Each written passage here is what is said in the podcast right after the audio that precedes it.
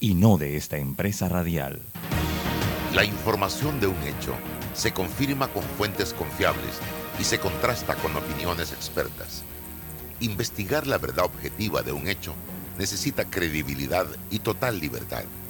Con entrevistas que impacten, un análisis que profundice y en medio de noticias, rumores y glosas, encontraremos la verdad. Presentamos a una voz contemple y un hombre que habla sin rodeos con Álvaro Alvarado por Omega Estéreo. Bienvenidos.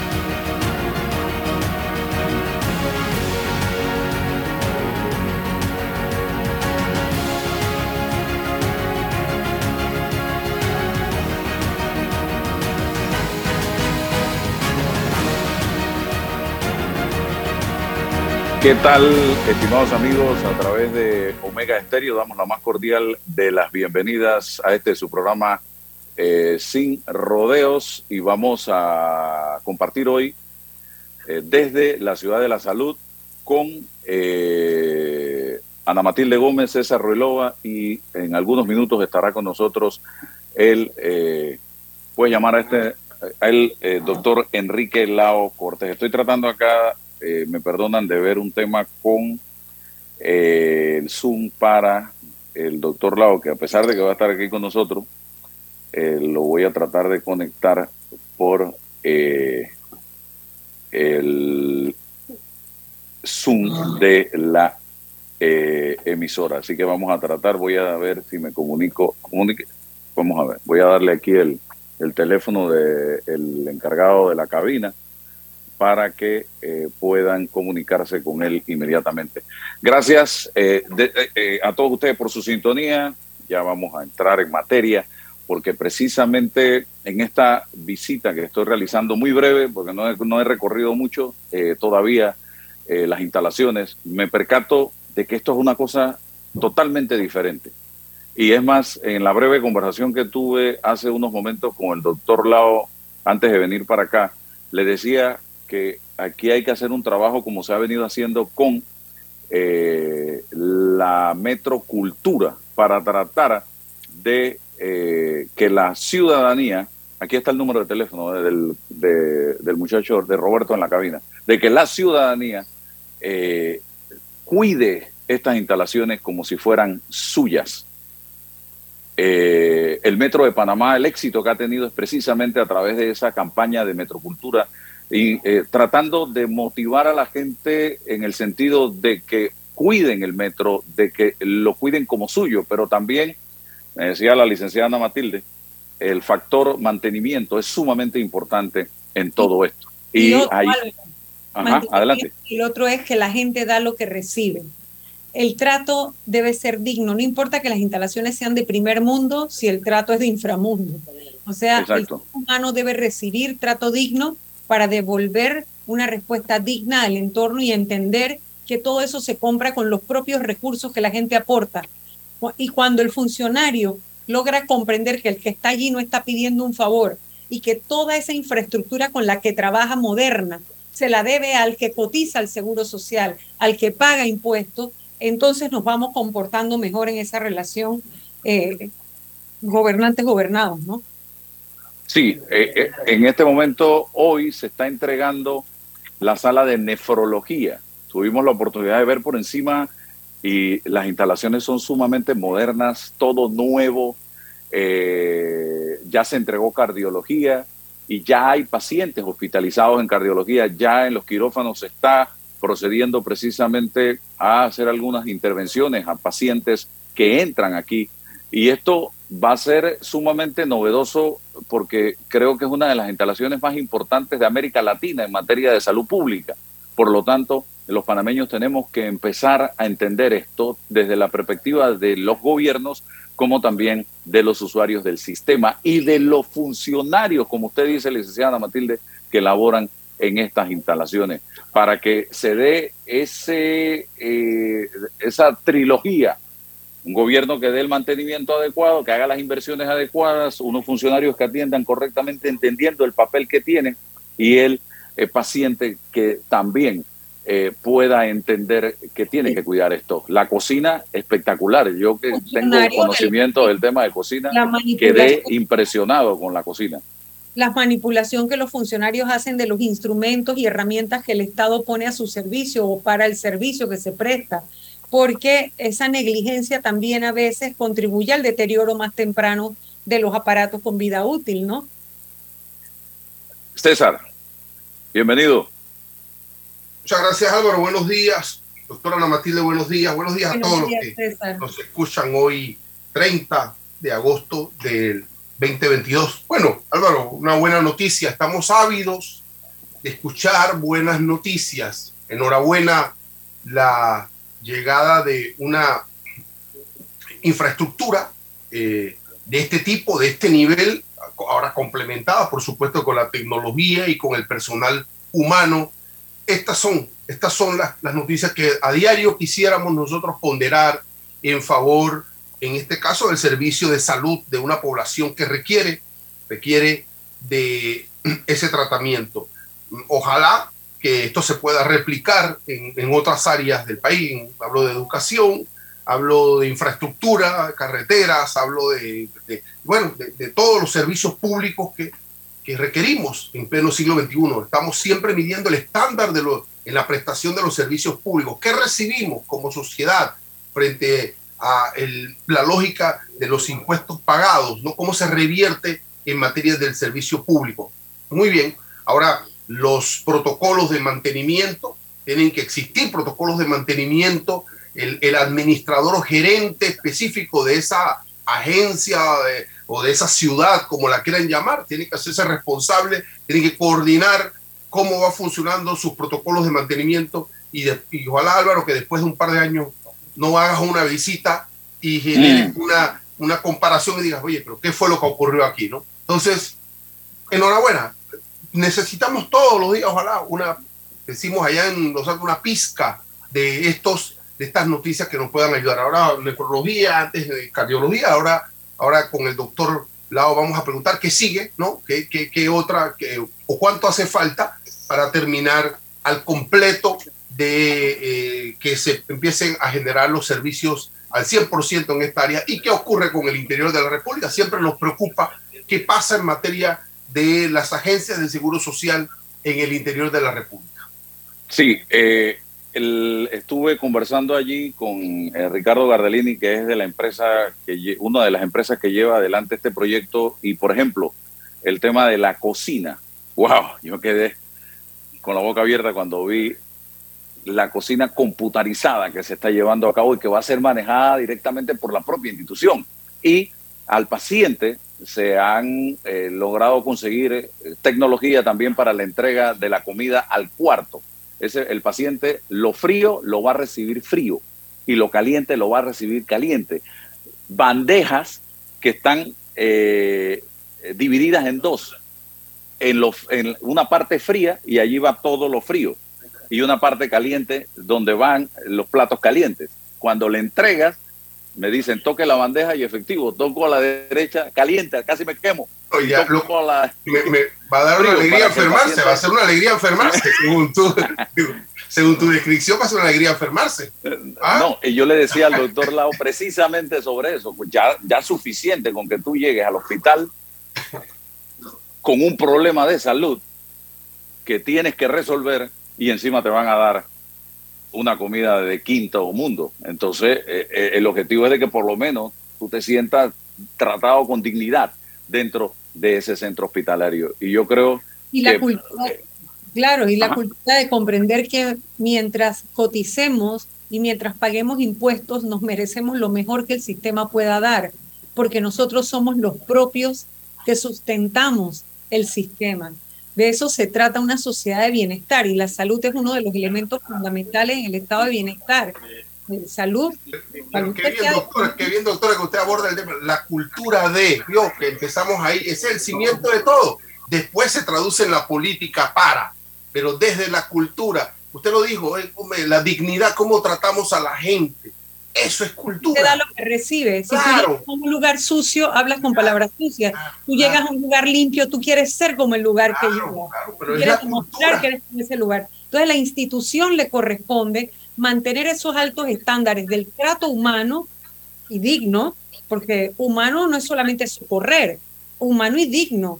Es decir, con el respeto que se merece y comprendiendo siempre que el servidor público por mandato de ley es a quien le corresponde tener la tolerancia que no está en el ciudadano. El ciudadano llega sofocado, enfermo, eh, atribulado, lleno de problemas, vienes en el transporte público, llegaste como pudiste, toda esta serie de problemas. Y llegas a una institución y tienes que ser atendido con dignidad y tolerancia. Es decir, si no entiendes, hay que explicarte y volverte a explicar. Y si no lo entiendes, volverte a explicar porque ese es el deber del servidor público. Bien, ya está cerca eh, el doctor Lau, vamos a ver. Eh, pero, eh, licenciada Matilde, hablando del Seguro Social, ayer hablábamos aquí de la necesidad de un acuerdo nacional lo antes posible para abordar con seriedad el tema de el programa de IBM de la Caja de Seguro Social. Aquí se nos está anunciando algo como el cuento de viene el lobo, viene el lobo, de que ya los recursos de la Caja de Seguro Social para hacerle frente al programa solidario eh, están por agotarse, que en el 2024 no va a haber plata para pagar a los más de 300 mil jubilados, los, los cerca de 180 millones de dólares mensuales que se cobran, que estamos hablando de prácticamente 2 mil al año, eh, en concepto de jubilación. ¿Cuál cree usted que debe ser la fórmula para enfrentar este tema? Yo hablaba ayer de la necesidad de un consenso entre todos los sectores de que estas son, estas son las tareas que tenemos que cumplir y que no venga una Matilde por un lado con una, venga César por acá con otra, venga el otro y muchas de ellas llenas de demagogia, cuando todos sabemos que la medicina para hacerle frente a esto va a ser como el aceite de hígado de bacalao que nos daban cuando estábamos niños, que era amargo y era malo. Ya lo pero probé, teníamos puedo imaginar, solamente el nombre, aceite Emulsión Scott. pero después hubo una versión, después salió una versión para niños. Con fruta. Naranja, no sé qué, yo le daba mis... pero esa emulsión Scott vamos a tener que tomárnosla porque no hay otra. Y por ahí, ahí sale uno diciendo, ay, que usen los fondos del canal. Los fondos del canal ya no dan más. Ah, que usen, que, que recuperen lo que se han robado. eso, eso es eh, imposible en este momento. Ah, que cobren a las empresas que no pagan. Hay muchas empresas que ya desaparecieron. Entonces, ¿cuál debe ser la salida? ¿Qué piensa usted mientras llega el doctor Lau también para escuchar lo suyo? Mire, mire Álvaro, esto yo lo, y lo venimos diciendo no solo yo, que no soy ninguna experta en el tema, pero es un tema de fácil comprensión cuando uno se involucra en él y presta atención. Esto no es nuevo, o sea, la gravedad del problema se conocía desde el año 2005, desde que se diseñó el modelo, pero en el año 2005, cuando se tomó la decisión de dividir en dos subsistemas el tema de las pensiones, allí se sabía que eso era un oxígeno de 10 años. Por lo tanto, aquí lo que queda remarcado, y esto solamente para hacer la contextualización del tema, porque tenemos que mirar hacia adelante, pero la irresponsabilidad de los dos gobiernos subsiguientes al momento en que se tomó esa decisión que golpeaba el sistema. Es que tampoco es que vamos a aplaudir la decisión. La decisión fue una decisión para salir políticamente del problema y que financieramente ayudaba a tener un respiro pero desde ese momento ellos tenían que haber planteado la solución en el camino que venía como complemento a esa que estaban tomando de decidir, separar los sistemas. ¿Por qué? Porque al separar, todos los jóvenes que fueron entrando al mercado laboral dejaron de aportar al sistema solidario. ¿Cuál es mi punto? Mi punto es que nosotros debiéramos aprovechar este momento de coyuntura e inflexión en el que estamos, en una mesa en la que se está dialogando para que se sume todo el que tenga, o sea, a ver, todo el que aporta o cotiza, todo el que tiene responsabilidad como el Estado y todo el que tiene que ver con institucionalidad. ¿Por qué? Para que haya trabajador, empleador y el gobierno, para sentarnos a hablar del tema con todas las verdades. En este momento no cabe, no cabe otra cosa que un profundo respeto por la verdad. Decir la verdad y encontrar las alternativas para salvar, ya esa sí es mi postura, un sistema solidario porque este país lleno de desigualdades no aguanta un sistema de cuotas individuales a mi juicio. Porque además tampoco es que se van a ir con exactamente todo lo que depositen, eso no es cierto. Así que hay que encontrar la manera de que las generaciones nuevas comprendan que quienes ya pasamos por el mercado laboral, por el servicio público o privado y aportamos al país con nuestro esfuerzo, les estamos entregando una sociedad desarrollada, llena de conflictos, sí, llena de, de problemas, sí, llena de corrupción y hay que corregir. Todo eso hay que corregirlo, pero tenemos que sentarnos entre todos a tratar de salvar un modelo de un sistema en el que si usted se pone a ver, el seguro social es una maravilla desde el punto de vista que usted se puede, el ciudadano que utiliza el seguro social, mi familia, mucha, mucha, por no decir que prácticamente toda utiliza los servicios del seguro social y en algunos casos mi mamá que, que también se ha metido en el del Santo Tomás por el tema de los lentes y de los ojos. Así que el sistema público para las personas que no tienen recursos es la única alternativa. No es la mejor, es la única.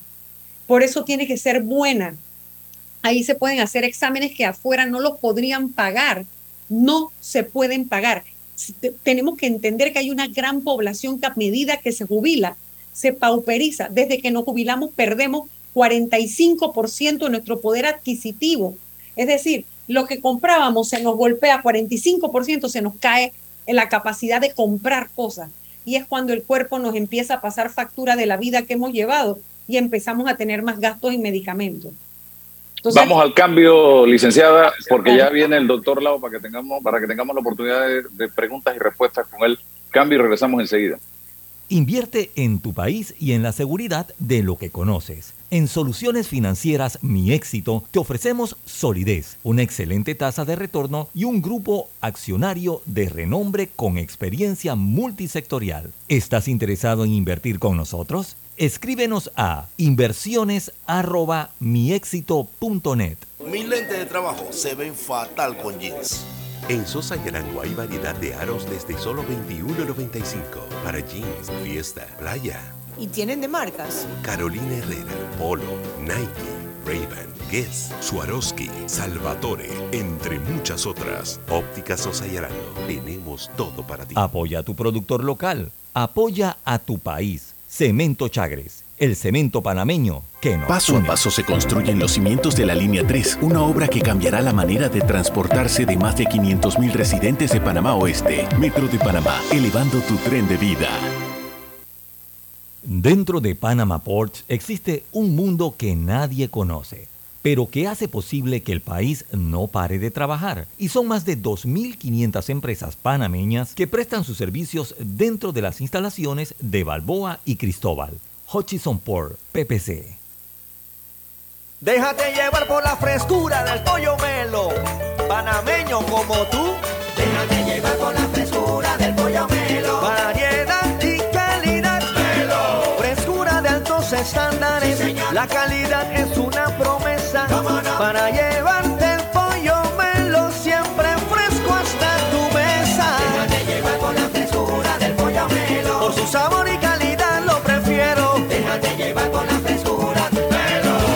Hermano panameño, la recuperación empieza en ti. Cemento Chagres, el cemento panameño que nos une.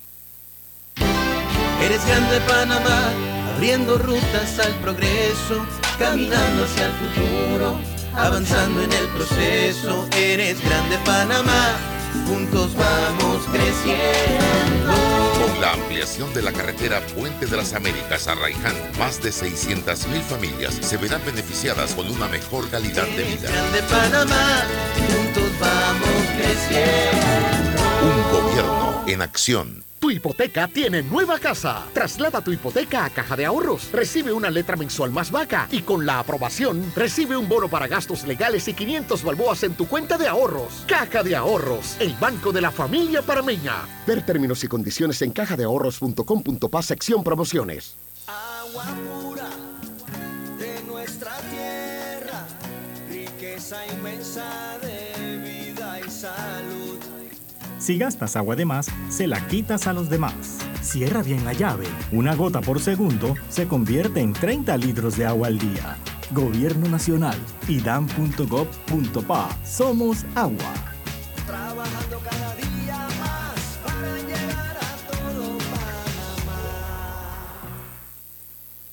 Ni los chat puedo leer ya. En Sosa y Arango el examen es de cortesía y hay paquetes de aros más lentes desde 49 balboas. Es que no tengo tiempo de ir hasta allá. Son 36 sucursales, siempre hay una muy cerca. Óptica Sosa y Arango, tenemos todo para ti.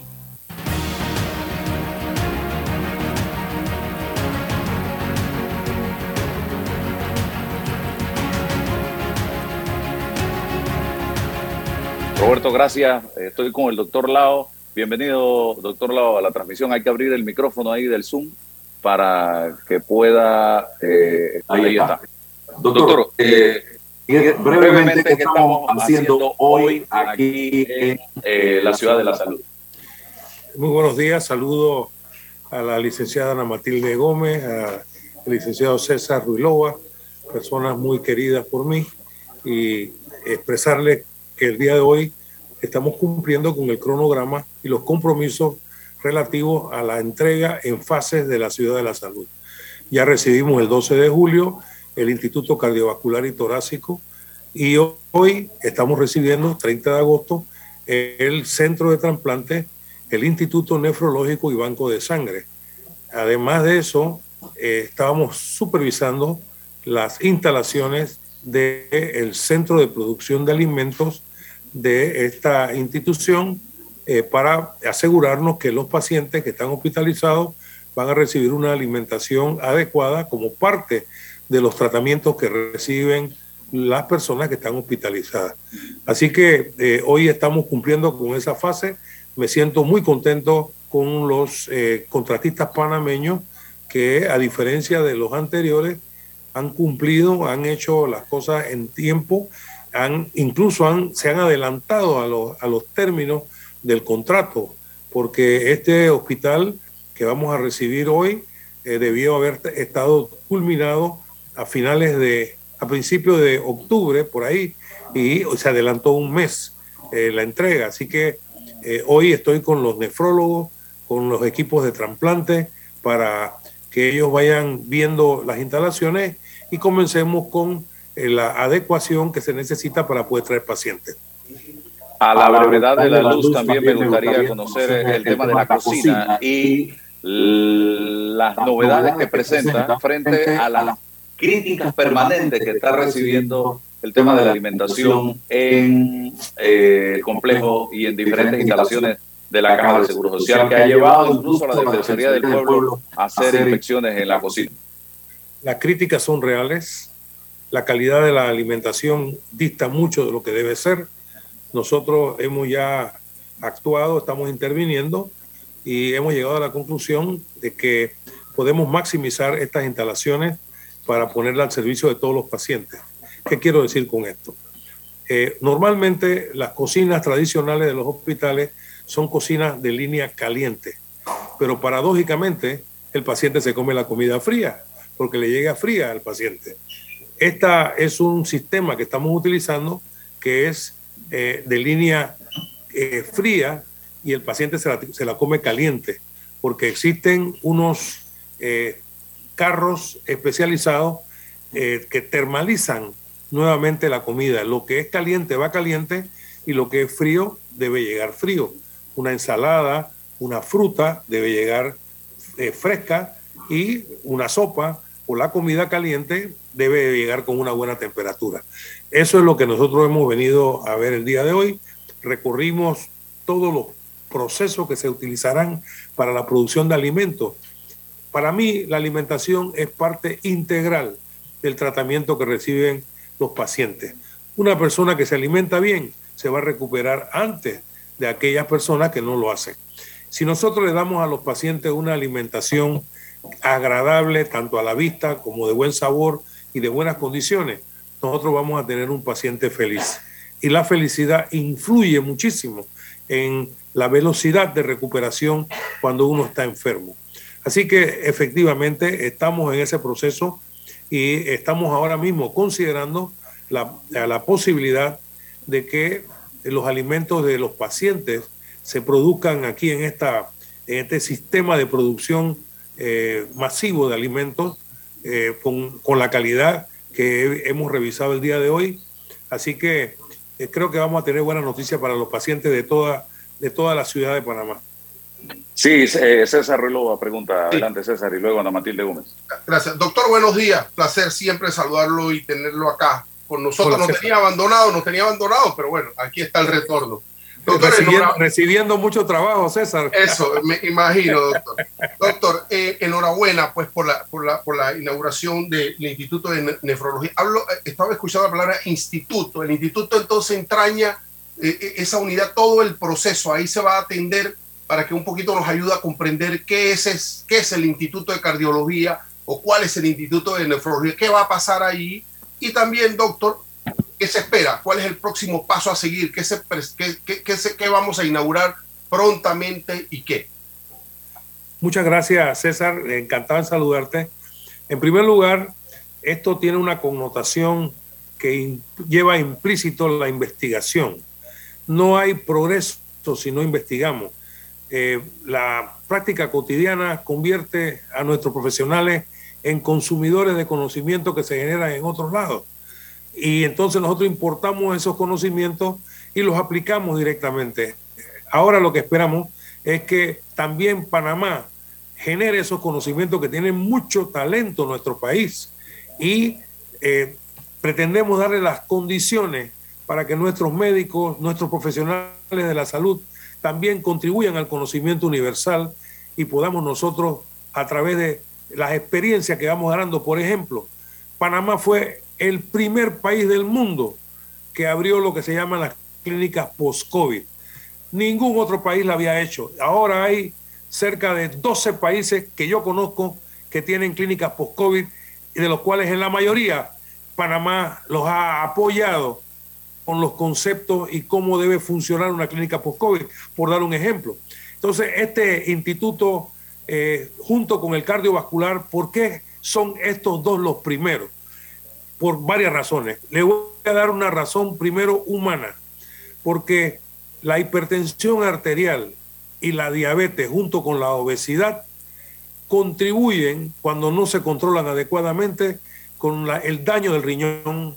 También se daña el corazón y el cerebro, pero el daño del riñón y los pacientes terminan en insuficiencia renal crónica. Una razón económica, la insuficiencia renal crónica, la hipertensión y la diabetes consumen cerca del 60% del presupuesto del Fondo de Enfermedad y Maternidad de la Caja del Seguro Social, y eso es mucho dinero. Entonces, al abrir esto, nosotros estamos dándole la posibilidad a aquellos que han perdido la salud de recuperarse. Al tener el servicio de hemodiálisis, esto le va a dar a la persona un tiempo mientras lo trasplantamos. Y lo tenemos ahí mismo, lo vamos a trasplantar y la persona entonces va a cambiar su calidad de vida y va a volver a ser productivo porque no necesita pasar al menos cuatro horas de su vida tres veces por semana pegado a la máquina de hemodiálisis. Y por otro lado, este, nosotros con esta combinación estamos también ampliando, porque los eh, quirófanos del Instituto Cardiovascular y Torácico son los más complejo que tiene la región. Y ahí hay una serie de trasplantes que, no que la caja no lo estaba haciendo, sus su médicos lo hacían, pero fuera de la caja. Y ahora lo vamos a hacer aquí como los trasplantes de cardíaco, los trasplantes de hígado y, y tenemos ya programado un trasplante de hígado de donante vivo. Y eso es una cosa totalmente novedosa. En fin, eh, nosotros estamos caminando por la ruta de poder darle a la población panameña el máximo nivel de complejidad en la ciudad de la salud. Pero debo decirle que la tarea con esto apenas comienza, porque lo más importante es mirar y dejar de ver solamente la enfermedad como parte de los servicios de salud para ver la salud a través de la atención primaria, a través de la promoción de la salud, a través de la prevención de enfermedades. Esa es la visión que nosotros tenemos. Hemos abierto a nivel del país lo que se llaman las clínicas cardiometabólicas. Y ahí vamos a ver a las personas que comienzan apenas con hipertensión, que comienzan con su diabetes. Y esto tiene la misión de asegurarse de que los pacientes se les detecte de forma temprana cualquier indicio de daño de algún órgano blanco, llámese cerebro, corazón o riñón, e intervención temprana para detener esa progresión. O sea que sí, estamos atendiendo el máximo nivel de complejidad para aquellos que han perdido la salud. Esa es la buena noticia. Pero la mejor noticia es que estamos cambiando el modelo, enfocándonos en la prevención de las enfermedades y en la promoción de la salud para mantener a nuestro pueblo sano. Eso es lo que nosotros queremos. Sí, buenos días, doctor. Qué gusto saludarlo y, que esté contando cosas buenas dentro de todo, porque obviamente que es cosas buenas, pero dentro de la enfermedad, pues, porque el que tiene que llegar a usar esas instalaciones es porque ya está en un estado eh, de salud lamentable. Yo comparto con usted, lo ideal es esa sociedad en la que tenemos un estado de bienestar, que privilegiamos la atención primaria y los llamados determinantes de la salud, determinantes sociales, aquellos que nos permiten vivir de manera sana, en un ambiente sano, agua potable, el recolección de la basura y, tratamiento de los desechos de una manera tal que la gente no viva en ambientes contaminados. Y a propósito de la nefrología, la incidencia esta que estamos teniendo, que no sabemos si es producto de el uso de pesticidas o de altas cantidades de químicos en la agroindustria o en, el, todo el tema que tiene que ver con la producción agropecuaria, que muchas personas están teniendo esa incidencia, aparte de la cultura de la poca toma de agua o ingesta de agua durante las horas o jornadas del día. Cantidad de camioneros, taxistas, buceros, personas que manejan, que lastiman el riñón por su propia actividad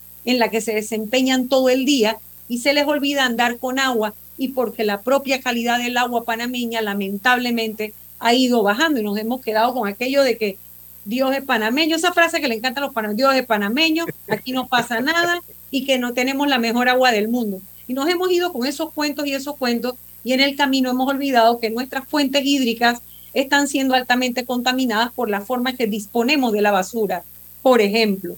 Entonces, eh, esa es toda la parte que yo comparto que debería ser. Ahora también quería pedirle si un poquito nos puede hablar, doctor.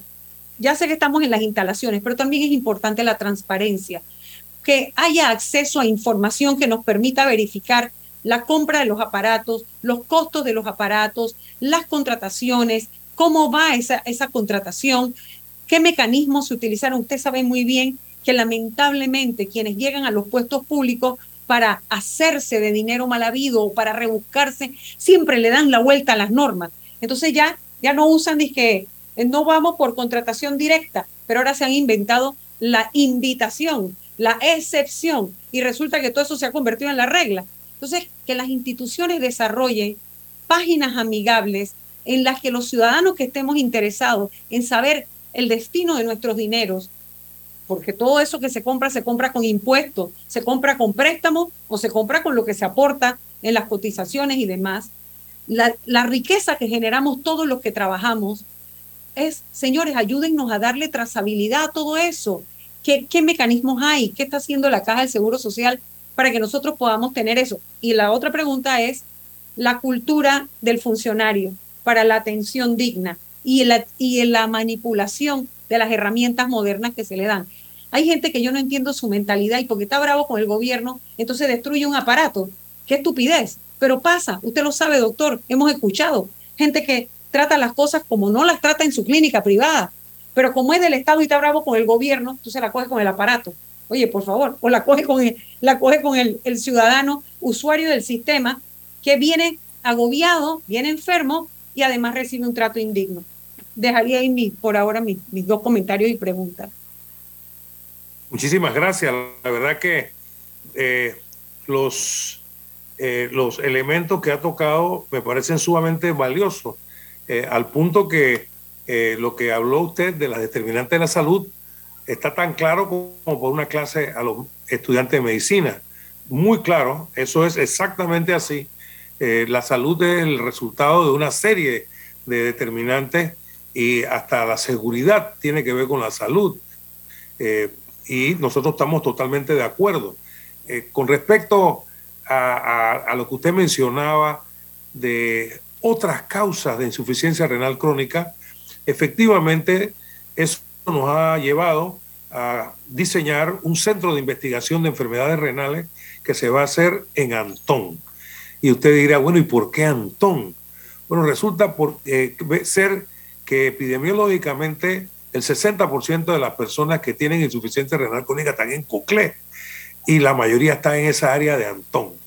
Y ahí se han especulado muchas cosas. Hablaron de contaminación por situaciones de, de, las bases militares que habían ahí, que enterraron algunas cosas en el subsuelo. Se está hablando del uso de los pesticidas, el, lo que se llama la nefropatía mesoamericana, donde efectivamente usted tiene toda la razón cuando dice que los panameños no nos gusta tomar agua. Y también eh, hemos estado eh, perdiendo esa calidad de agua que teníamos en Panamá. Efectivamente, yo leí un informe de mi amigo Stanley Hecadon con respecto a la contaminación de la fuente de agua en la ribera del Canal de Panamá debido a la explotación económica de la ribera eh, con eh, coli, que es, es excremento. Entonces, sí, definitivamente tenemos que hacer un trabajo para que las determinantes de la salud contribuyan seriamente a que exista una, este, una, una buena salud para evitar que las personas se enfermen. Eh, transparencia. No importa lo que hagamos, hay que ser transparente. No importa la velocidad en que lo necesitamos hacerlo, hay que ser transparente. Y a veces hay, uno cree que es transparente, pero no es suficientemente transparente. Entonces, ¿qué hicimos nosotros? Y yo me siento muy agradecido de las personas que constituyen el Comité de Ética y Transparencia de la Caja del Seguro Social, que ninguno es empleado de la Caja. Todos son personas externas a la Caja, preocupadas y son personas que son buenos ejemplos de ciudadanos. Y esas personas, eh, lo primero que hicieron fue ayudarnos con lo que es un manual de ética para los funcionarios, para todos nosotros, a la cual uno se adhiere voluntariamente porque la ética no es una cosa que yo le puedo imponer, sino usted se adhiere. Y también lo llevé a la junta directiva para que ellos se adhieran a la, a, la ética que debemos practicar todos. Y, y definitivamente nosotros procuramos cada tema eh, grande como este someterlo a mi comité de ética. Ah, yo se los presento. Utilizamos lo que se llama eh, el sistema de gobierno de datos abiertos, tenemos eh, eh, la práctica de, que se publique, se publique en nuestras páginas eh, lo que estamos utilizando, los recursos, cómo se, se destinan, y estamos preparándonos para mediados de octubre, que cumplimos años de estar aquí en esta administración para presentar una rendición de cuenta a la población en donde debemos dar todos los detalles de cómo se están invirtiendo los recursos del Estado. Yo estoy totalmente de acuerdo con usted. Eso no es una moda, eso es una obligación de aquel que tiene el privilegio de utilizar y administrar la cosa pública para el servicio de todos. Así que yo estoy en esa línea. Y el otro punto que usted tocó al final me parece fundamental. Eh, es el tema de la cultura, ¿no? Eh, Sí, el ejemplo que usted tocó es desafortunado y existe, es verdad. Yo no lo voy a negar. Eh, pero también lo cotidiano, ¿no? Eh, ¿Cómo nosotros podemos hacer que las personas que vengan aquí eh, la acojamos como huéspedes, ¿no? Que la gente se sienta cómoda, bien querida, que tengamos el desarrollo de la compasión, porque todo el que viene a un hospital, a una instalación de salud, no viene a molestarnos no viene porque quiere, viene porque tiene una dolencia y una angustia muy grande y por eso reacciona de una manera a veces no, no convencional. Pero eh, eh, conversando con Álvaro esta mañana, me decía él, oye, ¿por qué no piensan y miran el ejemplo del metro, ¿no? La metrocultura. Y la verdad que tiene razón, Álvaro tiene razón ahí. Cuando usted va al metro, no hay papeles tirados en el suelo, la gente se comporta de manera correcta.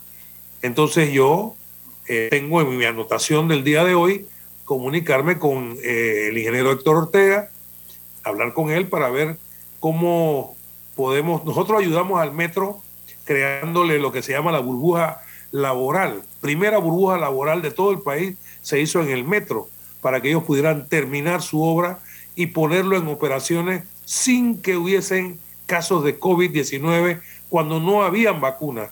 Y funcionó muy bien. Y ahora, bueno, voy a recurrir a su ayuda para que la metrocultura, a ver qué podemos aprender, porque sí, definitivamente, este, mi querida licenciada Ana Matilde, eh, nosotros tenemos que esforzarnos por hacer agente de cambio en la manera en que nosotros manejamos la cosa pública, pero sobre todo en la forma en que atendemos a las personas. A mí a veces me llaman y me ponen unas quejas que me da realmente vergüenza de, no, puedo entender cómo, cómo podemos actuar de esa manera y, iremos adelante. Eh, esto es algo de nunca acabar, yo estoy consciente de que nos iremos nosotros, eh, eh, los que vendrán, nosotros lo que pretendemos es dejar las bases sentadas de esa transformación que nosotros debemos tener en esta institución que responda realmente a lo que la sociedad está esperando de ella. Doctor, los dos últimos gobiernos, Está en mute, Álvaro. Voy. Doctor, los dos últimos gobiernos, gobierno de Martinelli y gobierno de Varela, actuaron, a mi parecer, la licenciada Ana Matilde Gómez habló de eso también hace un momento, de manera irresponsable, al no ir abonando a la solución del tema de la caja de seguro social, porque todos sabíamos que lo que se hizo en el gobierno de Martín Torrijos no era la solución al problema de IBM. No se hizo nada. Hoy tenemos ya tres años de la actual administración que instaló una mesa de diálogo, pero que tampoco todavía ha eh, planteado una solución al problema. Lo que me preocupa a mí es uno de sus antecesores habló de que no había que tocar el programa, eh, las medidas paramétricas. Ya en este gobierno he escuchado también voces hablar de que no hay que aumentar la jubilación, que no hay que tocar la cuota obrero, que no hay que tocar la cantidad de cuotas que se pagan. Yo le pregunto a usted, ¿no cree usted que es irresponsable estar adelantándonos a hablar de estos temas sin tener realmente un diagnóstico claro de cuál es la situación y al mismo tiempo buscar las fórmulas para enfrentarlo? Ese, ese es un tema muy complejo, Álvaro, y eh, tu planteamiento es muy profundo. Eh, nosotros cuando llegamos a la administración el primero de octubre del 2019, lo primero que hicimos fue transparentar la caja del Seguro Social. Si ustedes recordarán, no se sabían los estados financieros. Yo competí para ser director general de la caja y nunca tuve los estados financieros en mis manos. Conseguí uno del 2012 que me pasaron debajo de la mesa porque no se podían, no había acceso a los estados financieros. Hoy en día los estados financieros son abiertos al público para que la gente lo vea. Cuando nosotros dijimos que eh, había una situación de desbalance en el fondo de invalidez, y muerte, específicamente en el subsistema exclusivo de beneficio definido, como ayer, cuando se le, preguntaron al subdirector general, casi lo linchan por haber dicho la verdad. Y él dijo lo que estaba en los estudios que nosotros teníamos en ese momento, que los fondos no iban a durar más allá del 2024. Es cierto que a la gente no le gusta oír verdades tan firmes como esa, sin embargo, nosotros no estamos aquí para estar ocultando la verdad a nadie. El tema es que, efectivamente, como usted ha dicho, se requiere tener un diagnóstico confiable, que la gente se sienta tranquila para construir sobre una línea base lo que vamos a hacer. Ese diagnóstico, a mi juicio, ya lo tenemos. Ese diagnóstico lo hicimos nosotros con la gente de la caja. Ese diagnóstico nosotros lo hicimos a través de los análisis de los estados financieros, bien hecho por parte de contabilidad y los estudios actuariales también son bien hechos. Obviamente, cuando nosotros pedimos que se incorporara la Caja del Seguro Social en el, en el Gran Pacto del Centenario que convoca el presidente de la República, cerrando brecha, lo hicimos precisamente basado en esa angustia. Los trabajadores pidieron que, siendo el tema de la caja tan importante, se sacara del pacto del Bicentenario y se hiciera una mesa aparte. Se hizo. Nosotros hicimos varias semanas la explicación pormenorizada de la situación de la caja. Entregamos documentación. Yo entiendo que esto es producto de la desconfianza y ahí yo no puedo hacer otra cosa que tratar de hacer lo mejor posible. Producto de la desconfianza dijeron, no, no, no, no creemos en lo que la caja está diciendo. Hay que llamar a un tercero. Ese tercero se llama OIT. La OIT nace por recomendación de los trabajadores que piden que, sea la OIT que haga los estudios actuariales y que vea si lo, lo que nosotros hicimos está bien hecho. Nosotros, sin ningún temor, dijimos, estamos de acuerdo, pues, que, que hacemos mientras. Bueno, es que vamos a esperar que venga la OIT, porque a esa sí le creemos. La OIT ha trabajado. ¿Con quién trabajó la OIT? Con los actuarios de la caja. Vinieron a la caja, se metieron en los sistemas, vieron lo que estamos haciendo y ahora estamos a la espera formal que nos entreguen el informe de estudio actuarial de la Caja del Seguro Social. Una vez que ese informe no lo entreguen, nosotros estamos obligados en que ustedes lo conozcan.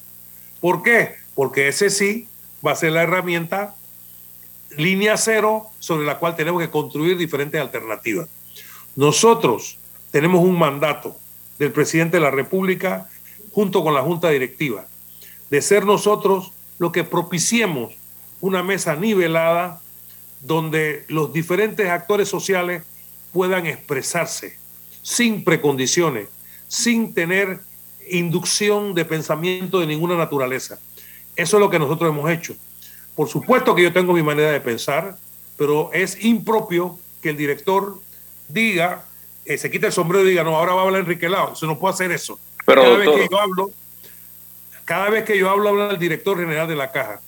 Y nosotros lo que estamos haciendo, yo estoy preparado con mi equipo para en el momento en que nosotros recibamos los estados financieros, tener un análisis a fondo de esos estudios actuariales y dar una opinión. Pero, también para ayudar a que... Pero las vías para resolver, no, hay que inventarlas, las tenemos, las conocemos, aquí no hay nada que inventar. Ese es el problema.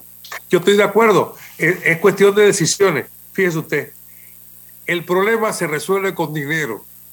Si la cantidad de gente que está saliendo a ser jubilada es mucho mayor, demanda mayor gasto que los que se están jubilando, entonces hay que inyectarle dinero. Usted le puede inyectar dinero de diferentes maneras, metiéndole más volumen cortando beneficios o ampliando la base de los requisitos que usted tiene para disfrutar el derecho. Son, son las mismas formas, usted lo ha dicho muy bien, son las mismas fórmulas que yo he estudiado en la yo pertenezco a la Junta Directiva de la Seguridad Social Internacional. Cuando yo voy a las reuniones, mis primeras reuniones bilaterales son con aquellos que están en proceso de buscar sostenibilidad en los fondos de pensiones no he visto nada que yo diga, wow, por aquí voy. No, cada país lo hace a su forma. No hay una receta que yo pueda agarrar de algún país que, esté totalmente exitoso e implantarla en Panamá. Solamente la variable de que nosotros somos panameños y tenemos una idiosincrasia distinta de los otros países, ya eso marca una gran diferencia. Pero usted tiene toda la razón. No hay nada oculto bajo el sol. Tendremos los panameños que de poner intereses personales, sectarios, de grupo o políticos y mirar a una institución tan noble que requiere que tomemos decisiones Esto no se puede procrastinar. No podemos dejar eso ahí. Habrá que, que enfrentarlo y nosotros hemos asumido ese riesgo. Si no, hombre, yo no hubiera hecho lo que hice del día cero cuando dije, tenemos un problema, nos vamos a quedar sin dinero, ¿qué vamos a hacer? Eso es lo que ha, destapado eh, eh, todas estas cosas. Y debo decir otra cosa, prudencia en el manejo de la información. La información mal manejada puede causar inquietud en la población innecesaria. Y entonces tenemos que tener mucho cuidado. Los canales oficiales tienen que servir para eso. Yo por eso, cuando ustedes me preguntan, contesto lo que puedo contestar. Hay otras cosas que yo todavía no puedo contestar porque necesito tener esas informaciones oficiales en mis manos. Y no quiero contribuir a mantener angustia en la población. Usted no tiene idea la cantidad de gente que me está llamando para decirme que qué vamos a hacer. Familia mía, mi familia, están preocupados. Yo digo, tranquilo. Eh, y, gente me dice, oye tío, no me dejes sin jubilación, como si yo tuviera la culpa. Pero bueno, yo eso lo entiendo. Y si esos sobrinos míos están así, imagínense el resto del pueblo también está así. Así que, con pregunta. Sí. Eh, alguien muy inteligente dice que el resultado de la OIT va a ser igual al, que tenía el Seguro Social. Y Yo estoy de acuerdo. Y partiendo de esa premisa, eh, pareciese sencillo, doctor, pero es muy complejo esto, porque veo dos derroteros, ¿no? En el plano de, la, de, la, de lo técnico, bueno, tendrán que mirarse las posibles proyecciones en lo financiero, los ajustes en la burocracia, en la administración, y por supuesto resultados jurídicos que eso entraña. Pero ¿y qué pasa con las cuotas de lo político, con las condiciones políticas? Aquí se van a tener que tomar decisiones políticas, porque el resultado de lo técnico va a ser que, eh, como usted dice, se generen sacrificios. Y cuando usted le pide sacrificio a alguien, eso es una decisión política. E impopulares y, digo, y requiere un músculo de credibilidad, de confianza, de liderazgo político, y esto no es tan fácil. No está, esto es muy difícil. Y más cuando pareciese que el, este gobierno ya renunció porque dijo que no había condiciones, uno de los voceros dijo que no había condiciones para las decisiones políticas, para las técnicas, seguro que va a llegar una mesa y va a tener un documento final. Pero ¿qué va a pasar con esto? ¿Cómo, cómo, ¿Cómo generamos ese ámbito de confianza? ¿Dónde? Es, mi preocupación. No, no podemos descartar el tema político en esto. El técnico seguro, ahí los números no mienten, ahí va a estar duro y puro, ahí van a estar los números. Pero ¿qué va, ¿quién va a tomar esa decisión política? ¿O quiénes van a tomar esa decisión política, doctor? Es mi preocupación latente. Sí, eh, efectivamente, cuando eh, nosotros estudiamos eh, el tema de la sostenibilidad de los fondos de pensiones, eh, hay diversas fórmulas que, se pueden aplicar, ninguna por ella misma ha probado ser la solución, eh, eh, sino que una combinación de acciones. Y efectivamente, lo, que se ha pasado, lo que ha pasado en, otros países nos han dejado lecciones muy dolorosas en algunos casos. pero al final del camino esto no se resuelve sino con dinero, con mucho dinero. Eh, si no sale de un lado, va a salir de otro. Pero si nosotros queremos sostener este fondo de pensiones, vamos a tener que buscar la manera de meterle dinero. Hay algunos que quieren una salida fácil y dicen, bueno, juntemos los dos eh, subsistemas, el mixto y el solidario. Eh, eso nos va a dar 25, 30 años de, de, sobrevida, pero después de 30 años muere todo. Entonces, los que no están de acuerdo con ese modelo dicen, bueno, es que tú no puedes usar el dinero de los jóvenes que están poniendo la plata ahora en su cuenta individual porque eso no es tuyo y no lo puedes usar. Así las cosas, hay muchas alternativas. Por supuesto que en todas las quinelas salen a reducir las medidas paramétricas. Y la jubilación, eh, aumentar el número de cuotas, bajar los beneficios, bla, bla, bla, todo esto que está en la mesa.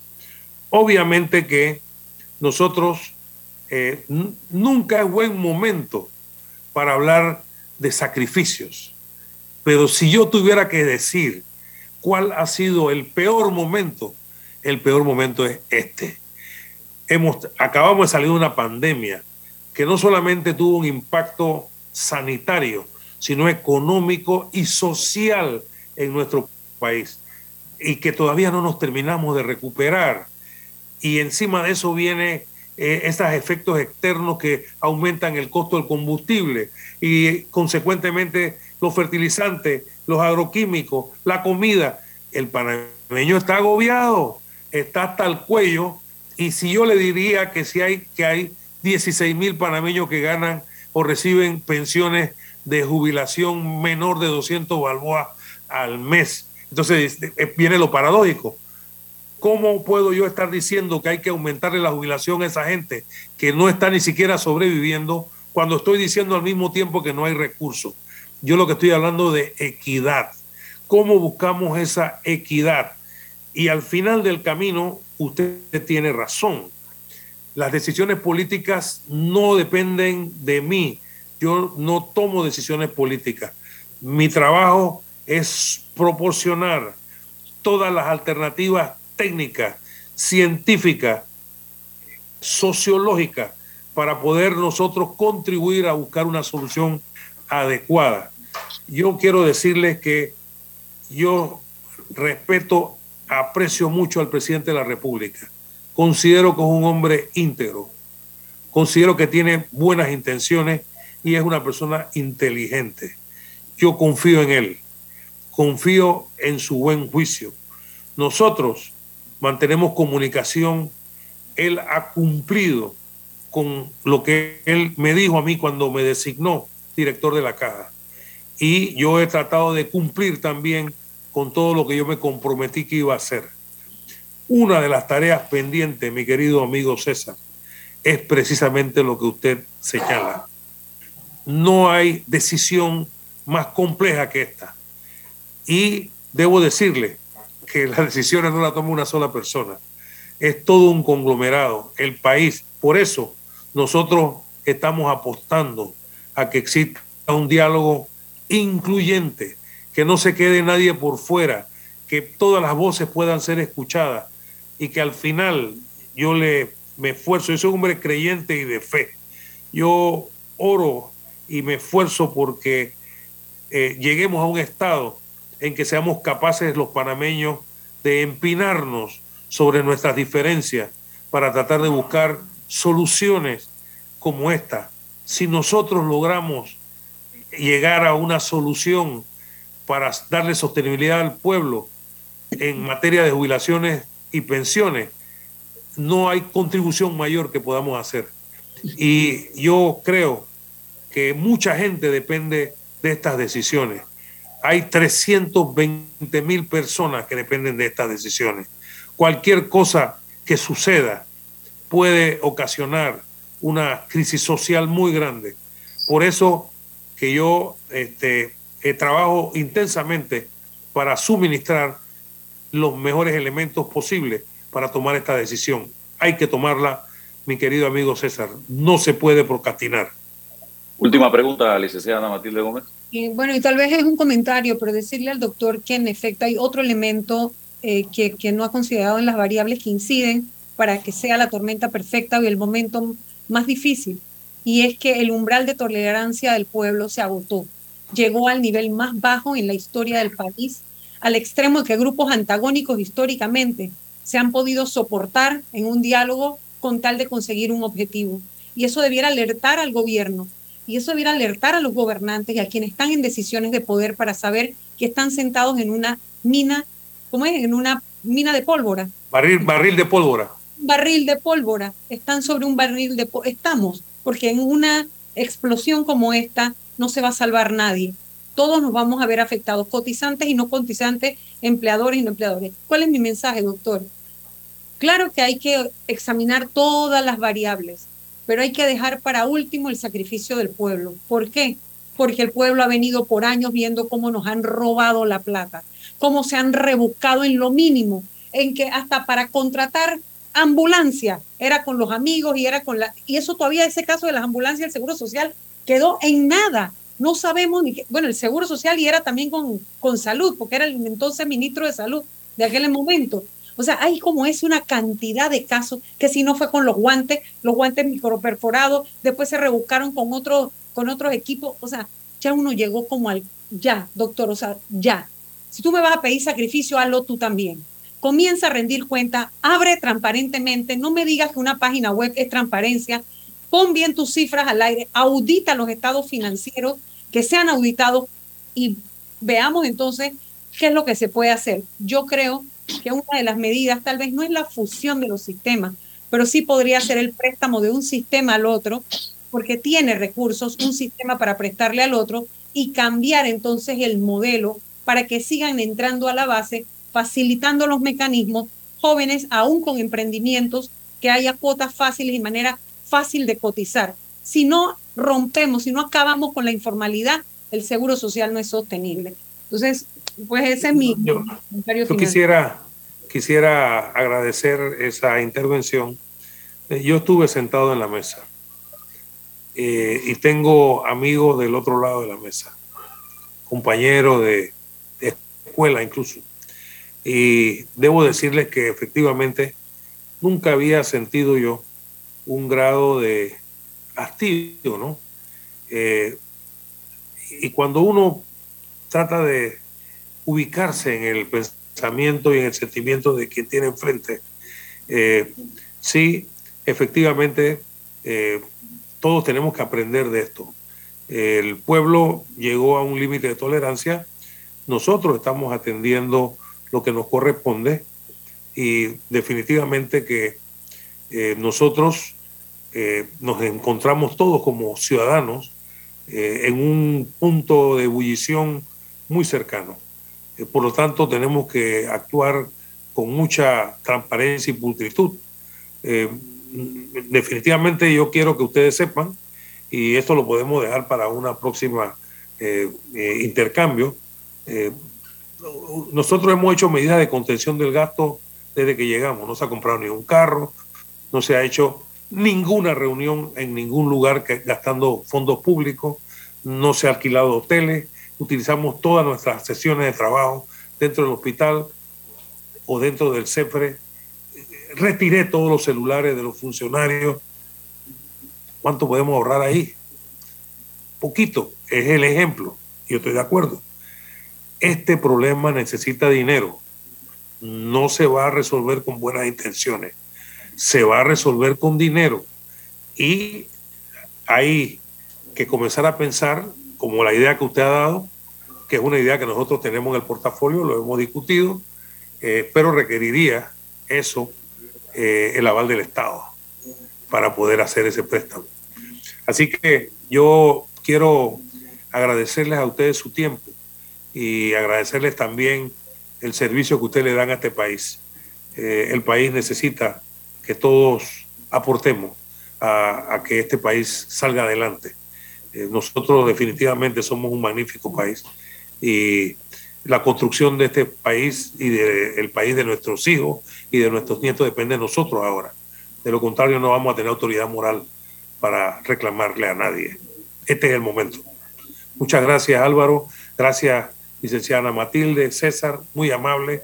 Eh, he disfrutado mucho esta conversación y quedo siempre dispuesto a cualquier cosa que pueda ayudar.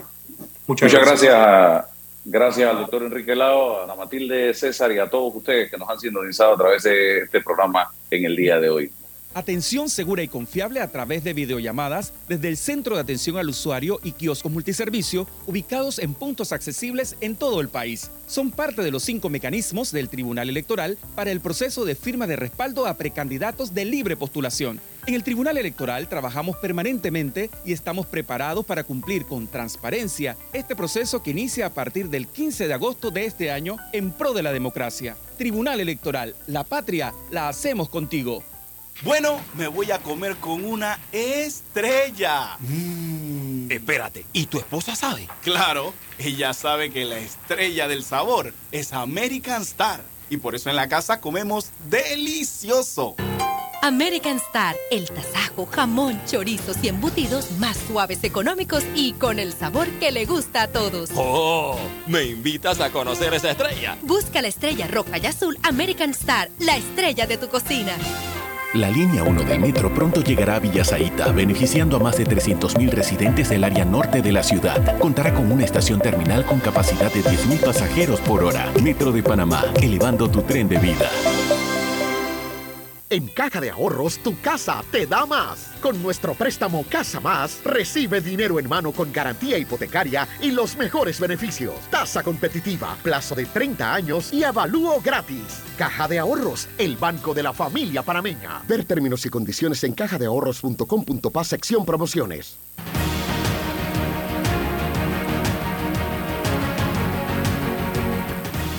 La información de un hecho se confirma con fuentes confiables y se contrasta con opiniones expertas.